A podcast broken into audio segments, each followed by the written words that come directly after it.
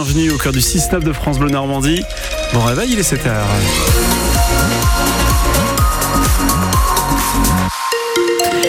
Fait-il en ce 7 février, Jean-Baptiste? Eh bien écoutez, des nuages et de la pluie toute la journée, c'est le programme de Météo France pour la Normandie avec un peu de vent. Les températures restent douces, à 10 à 12 degrés ce matin, 11 à 13 pour les maxis. Si vous allez prendre la route dans quelques secondes, pour l'instant ça roule d'après nos infos, c'est le bison futé de nos écrans de contrôle. Appelez-nous bien sûr si vous rencontrez un problème.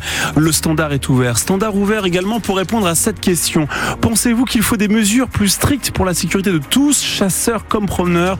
On en parle alors qu'on a appris il y a quelques jours euh, la mort d'un chasseur euh, tué. C'est le deuxième en cinq semaines.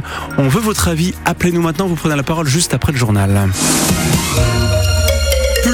Plus de 200 franchisés euh, Carrefour s'attaquent aux géants de la grande distribution sur le terrain judiciaire. Parmi eux, de nombreux responsables de magasins en Normandie. Ils dénoncent les contrats qui les lient à Carrefour devant le tribunal de commerce de Rennes pour y pointer du doigt un abus de minorité imposé par leurs franchiseurs, ce qui est une pratique illégale. Une telle assignation contre le groupe Carrefour par une association est une première en France, nous explique le président de l'AFC, l'association des franchisés et ex-franchisé Carrefour, lui-même engagé dans une procédure judiciaire. On écoute Thierry Barbier. Carrefour vous fait monter une société, prend 26% des parts sur 100%, ce qu'on appelle une minorité de blocage, et vous ne pouvez prendre de décision au niveau de votre société qu'à la majorité. Et vous ne pouvez exploiter le fonds de commerce que vous avez acheté qu'à une enseigne du groupe Carrefour. Et à côté de ça, Carrefour vous fait signer un contrat d'approvisionnement de 7 ans et un contrat de franchise de 7 ans. Donc théoriquement, vous vous dites, si au bout de 7 ans, je suis plus content, je peux partir. Ben non, puisque Carrefour est actionnaire de votre société à hauteur de 26% et va bloquer vos décisions. Ça veut dire que vous êtes en fait un directeur salarié déguisé, puisque vous n'êtes pas maître de votre gestion. Cette assignation-là, on la travaille depuis euh, deux ans et demi. Euh, on l'a travaillé avec un pool d'avocats, avec des grands professeurs en droit. Le système mis en place par Carrefour est illégal. On espère bien qu'effectivement, les juges vont être sensibles à nos arguments et faire reconnaître le droit qui existe aujourd'hui. Alors, c'est un petit peu David contre Goliath. Hein. On ne voit pas la face non plus. Hein. Ça va pas être facile. Ça va être un vrai combat pour démontrer aux juges notre volonté d'aller au bout et de faire valoir nos droits. Et sur francebleu.fr, vous pouvez lire le témoignage d'un couple de responsables de magasins franchisés qui ont une enseigne à Bretteville-l'Orgueilleuse près de Caen. Ils ont d'ailleurs gagné en première et deuxième instance face à Carrefour et ils attendent désormais la décision de la Cour de cassation. Lactalis perquisitionné. Oui, plusieurs sociétés du leader mondial du lait ont reçu la visite d'enquêteurs à Laval à Paris, mais aussi dans l'hôtel particulier de son dirigeant Emmanuel Beignet, également situé dans la capitale. Le parquet national financier a ouvert une enquête pour fraude fiscale aggravée et blanchiment de fraude fiscale aggravée pour des montants de plusieurs centaines de millions d'euros sur la période 2009-2020. On y reviendra dans le journal de 7h30. Lactalis, euh, vous le savez, présent en Normandie, notamment à Donfront en Poiré, dans l'Orne, à Clécy en Suisse normande ou encore Sainte-Cécile, c'est près de Vidieu-les-Poils, dans la Manche. Retour sur la mobilisation des enseignants, c'était hier beaucoup plus faible que la semaine dernière en Normandie. Et oui, hein, selon les chiffres du rectorat, moins d'un pour cent des enseignants du primaire étaient en grève contre 15% jeudi dernier, 9% dans les collèges contre 24% la semaine passée, faible mobilisation aussi des professeurs dans les lycées.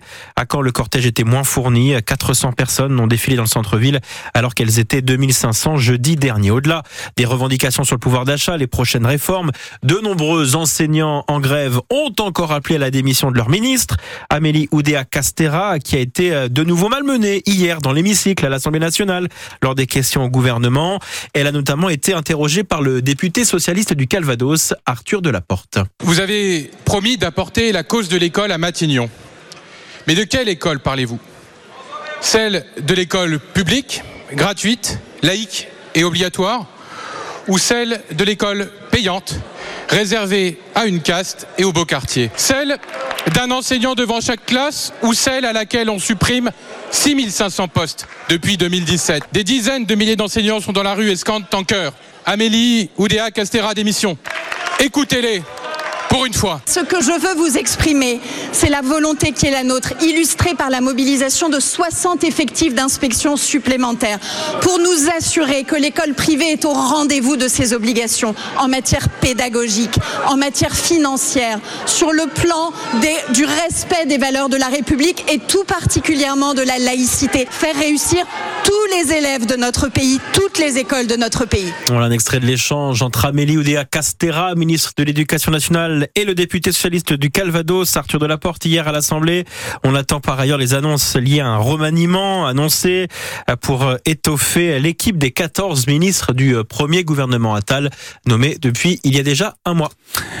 Un hommage national va être rendu aux victimes françaises des attaques du 7 octobre en Israël. Oui, dans la cour des Invalides à Paris, Emmanuel Macron présidera cet hommage inédit hors d'Israël, quatre mois jour pour jour après l'attaque terroriste menée par le Hamas. Le 7 octobre dernier, 1160 personnes ont été tuées selon les données officielles israéliennes et parmi elles 42 Français ou franco-israéliens. C'est pour leur rendre hommage ainsi qu'à 13 personnes présumées otages, otages libérés ou blessés qu'une cérémonie est donc organisée en fin de matinée aux Invalides à Paris. À Cyril Ardo, comment va se dérouler cet hommage?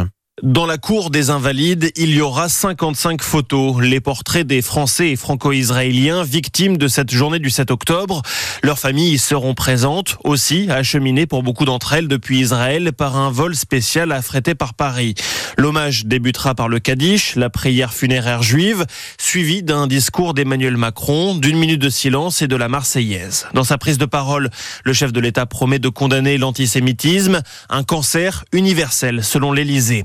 La cérémonie de ce matin sera plus largement un hommage à des victimes du terrorisme. L'attaque n'a certes pas eu lieu sur notre sol, mais cela reste le plus lourd bilan côté français depuis l'attentat de Nice le 14 juillet 2016. Enfin, la cérémonie dépassera nos frontières puisqu'elle sera diffusée en direct sur un écran géant à Tel Aviv, en Israël. Et malgré la polémique, plusieurs responsables de la France insoumise sont attendus. Le parti avait refusé de qualifier le Hamas d'organisation terroriste lors de l'attaque. D'après l'Élysée, il s'agit d'une cérémonie républicaine dont aucun élu par définition ne peut être écarté. Une cérémonie que vous pourrez suivre en vidéo sur francebleu.fr à partir de midi. À 7h07 en sport, rien n'arrête les dracards de Caen en division 1 de hockey sur glace. Et eh oui, ils ont atomisé, on peut le dire, hein. leur adversaire hier, Mont-Blanc battu 13-11 sur la glace de la patinoire quand la mer. Les hockeyeurs normands confirment leur statut de leader du championnat à six matchs de la fin de la saison régulière. Les joueurs du camp basket Calvados, eux, ont remporté le derby normand sur le parquet du Havre hier soir, victoire 80-73. Le CBC reste troisième de sa poule. En proie féminine de tennis de table, les joueuses de la Bayard Argentan ont été sèchement battues hier soir 3-0 par jouer les tours. Les Argentanaises terminent neuvième du championnat sur 12 équipes et vont devoir disputer les barrages pour se maintenir dans l'élite du tennis de table féminin. Et puis en foot, Rennes premier qualifié pour les quarts de finale de la Coupe de France. Les Bretons ont surclassé Sochaux, 6 buts 1 hier soir. À suivre entre autres ce soir, Lyon-Lille, Montpellier-Nice, Strasbourg, Le Havre ou encore PSG-Brest. L'autre club normand, Lys Rouen, recevra Monaco demain.